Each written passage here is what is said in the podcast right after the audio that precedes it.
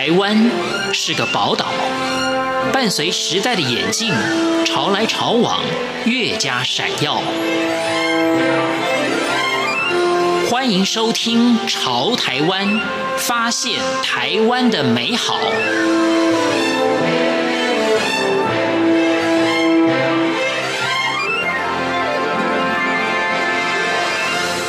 听众朋友您好，欢迎您收听《潮台湾》，我是文心。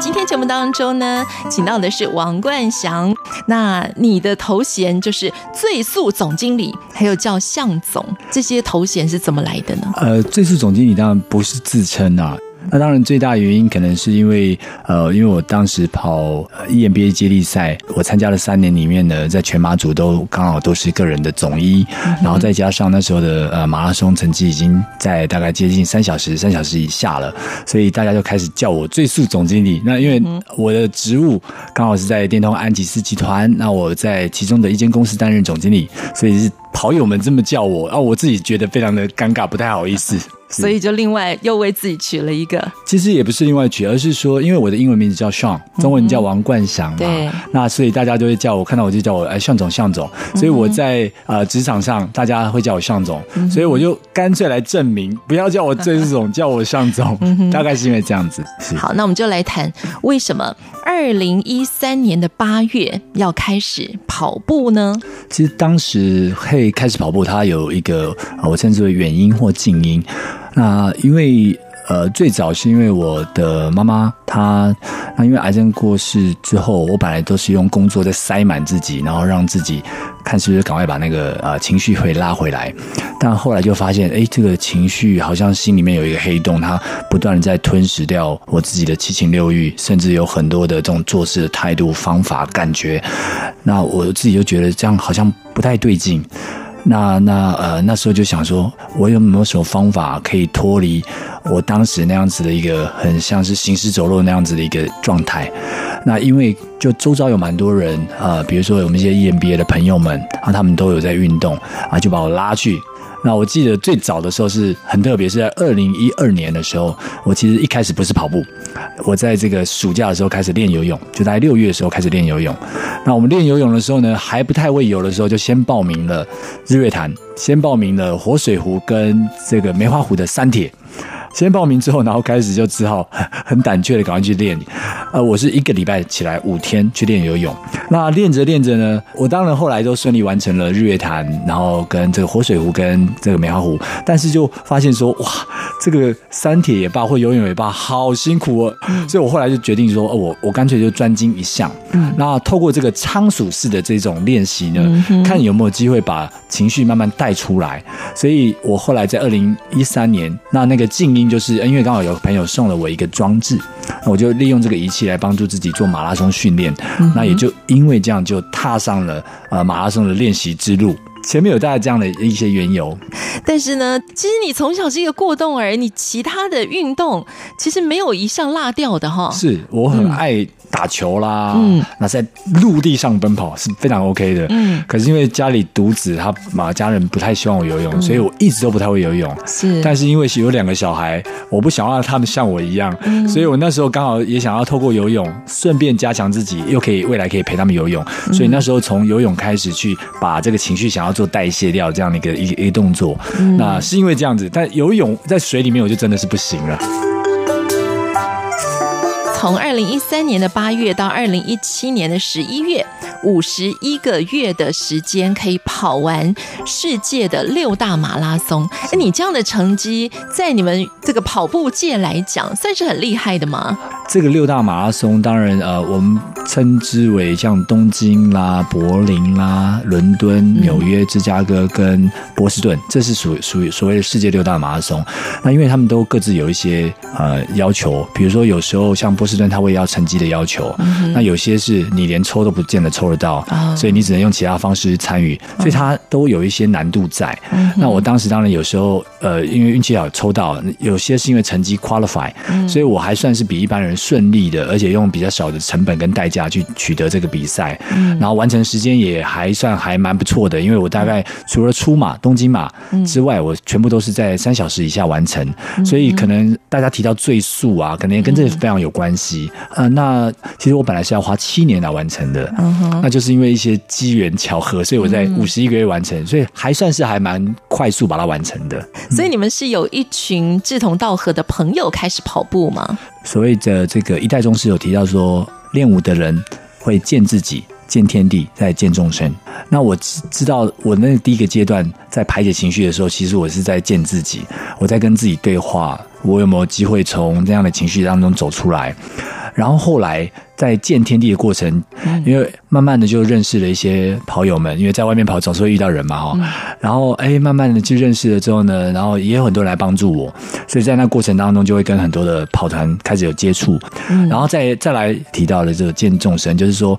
既然那么多人帮助我，既然在这个跟跑步结缘了，我们有没有机会可以做更多事情？所以才会有见众生，怎么把自己的能力能够去帮助这些不同的这个面向。但是。在这个跑步的过程里，刚刚大家听到的是，哇，在这样算短的一段时间之内啊，就可以完成全世界重要的这个六大马拉松的梦想。大家可能觉得，哇，你人生胜利组哎，但其实这过程当中有很多是自己跟自己的对话啊。是，从这个。跑步，或者是跟自我对话的过程中，你明白了蛮多人生的哲理，对不对？好，有一句话我想先来讲，你说跑马的人总会说没有奇迹，只有累积啊，是，这是真的哈、哦。对对、嗯，其实就是说，你如果没有经过那个累积的时候呢，它不会出现奇迹的，因为它这个反应是很很真实的。那你有累积之后呢？即便你觉得可能自信心不够，但是你表现出来的也不会差太多，因为你做过那件事情，你累积过那件事情，所以在我们的过程当中是没有奇迹会出现的，那都是累积才会带来你有奇迹的机会。那所以我我们就很清楚这句话，在练习的过程当中一定要投入。对，嗯，而且在这个累积的过程当中啊，累积这个不断的参与比赛的经验，或者是累积这个跑步的经验中，有很多是需要放弃。的对对对对，这、也是放弃美食，放弃睡眠吗？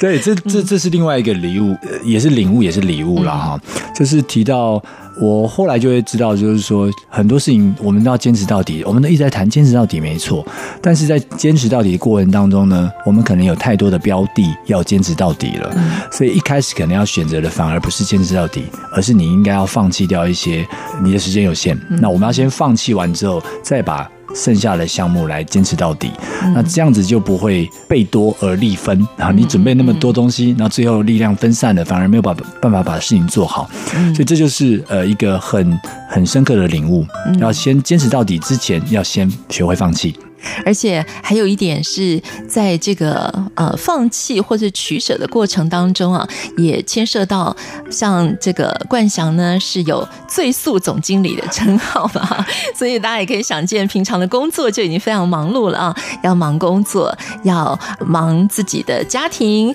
那么现在呢又要忙着实现自己在跑步方面的梦想，所以呢你也说，哎呀，真恨不得一天有二十九个小时。我觉得很多的朋友。大家都有这样的感叹哈，但是你怎么样来做规划呢？那呃，刚刚提到的这一点的话，我觉得我有一个还蛮呃深刻的体悟，就是说，如果我们的时间是有限的，所以一定要在有限的时间内做当下那件事情，是真的在当下做那件事情。它是什么意思呢？我们在那个当下，我们我我常常称之为叫那个 mode。嗯，你在那个 mode 就把那个 mode 的事情做好。然后，那在那个 mode 的时候，你如果你想的是前一件事没做好，你想的是下一件事要马上来了怎么办？那最后就是三件事都做不好。所以我自己的体悟就是说，当我在训练的时候，我就好好训练，我不要去想说完蛋了，我会不会成绩跑不好啦，我会不会怎么样啦？那我也不要去想说怎么办，我昨天的训练不好。我们就把当下那件事情做好，所以那个 mode 的转换对我来讲就越来越重要，因为时间有限，所以我要必须快速的切换到那个 mode，然后在那个 mode 的时候呢，我又极度极高度的投入在那个 mode 里面，把那个 mode 的那个当下的那件事情把它做好，所以这个是呃，我我体会出来能够把可能二十四小时变二十九小时的一个很重要的一个关键。那我们过去都是常常都是把时间停留在对上一秒的悔恨，嗯、对下一秒的犹豫，所以就很多东西就是卡在那个那个当下当中了。嗯、对于现代人忙碌的、忙碌紧凑的这个生活步调来讲啊，很多人都会说：“哎，我我觉得我真的需要运动了。”是，但是下一句话就是：“可是我真的找不出时间呢。”是是。所以，如果像跑步这件事情，它是要持续不断的来做自我的训练的话，那你有固定的，譬如说，可能一般上班族早上七点闹钟响，那你会不会五点、四点就开始跑？会会需要这样吗？我我觉得这就是呃刚刚提到的这个最大的问题点。嗯、那当然，我有一个好处就是说，我最早开始跑步的时候，呃，它对我来讲是一种舒压，所以我无论如何我都认为我该去做。嗯，好，然后然后我就会去安排时间去做。那坦白说，如果我都能安排出时间的话，其实很多听众朋友只是他的问题在于你的决心够不够而已。哦、那我举例哈，嗯，因为我多半在过去这五十一个月的练习里面，我蛮常是在早上大概五点多就出门去跑，嗯，然后七点回来准备准备带小朋友去上学嘛，所以我一早就把这个事情做完了。然后再来就是说下班的时候，因为小朋友大概都九点半之前会睡觉，所以我大概呃如果来得及回来把他们弄睡了之后，嗯、我可能九点半十点才出去跑步。嗯、当然，我我个人当然建议晚上晚上那么晚跑步不见得是好事啊哈。嗯、但是呢，就是说我这么做呢，基本上就是把时间切出来。嗯，但这个切出来。很多人就会说：“哎，你那么忙还跑，啊，这样会不会太累呀？” 我那个在那个跑步过程当中，除了觉得心情疏解之外呢，另外就是在跑的过程当中，反而把那个疲劳代谢掉。就是你有透过动，你的一些疲劳，你的筋骨啦、你的肌肉啊，反而会被反反而会被代谢出来，那反而会觉得更舒服。那更何况我常常说的一句话就是说，比起我们养儿育女来讲，出去跑步太轻松了，这多好的一件事情啊！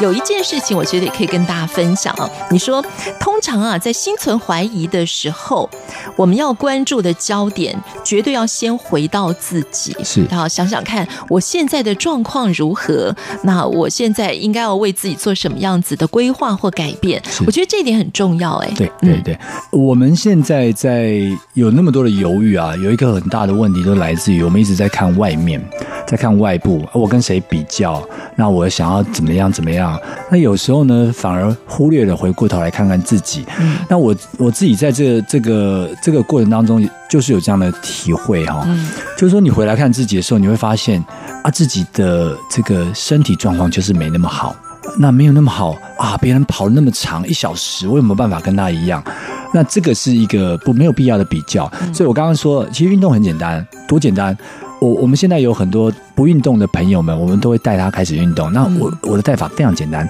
第一个先建立频率，什么意思呢？你一个礼拜，比如说一到五就是两天，礼拜六日就是一天。那这一天跟两天里面呢，你就是三十分钟拿出来动，怎么动就去走走也好。然后先把这个频率固定下来。哇，我一个礼拜就是要这三天，我就是要动。先把频率固定下来，那量不重要。因为你只要动，有那个频率了，养成习惯了，所有事情就开始了。好，嗯、那所以呢，你回过头来就是要看自己，自己是不是哪个地方卡住了，是什么样的原因？那有没有办法把它排解掉？嗯、如果自己的这个原因都控制不了的时候呢，你就会一直没有办法去前进去做这件事情啊。这样当然团体还蛮重要的，嗯、比如说你加入了一个团体，大家一起把这个频率建立下来，嗯、一起出去玩，运动是为了要吃更多的东西，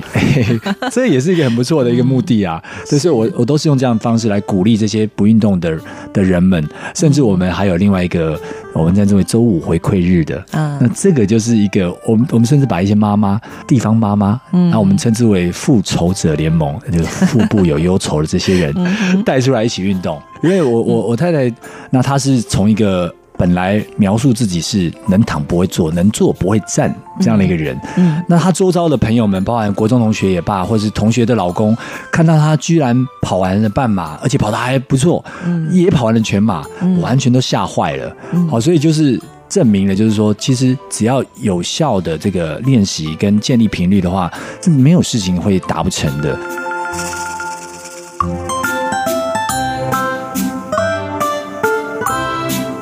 我是文心，谢谢听众朋友您的收听，我们下次空中再见。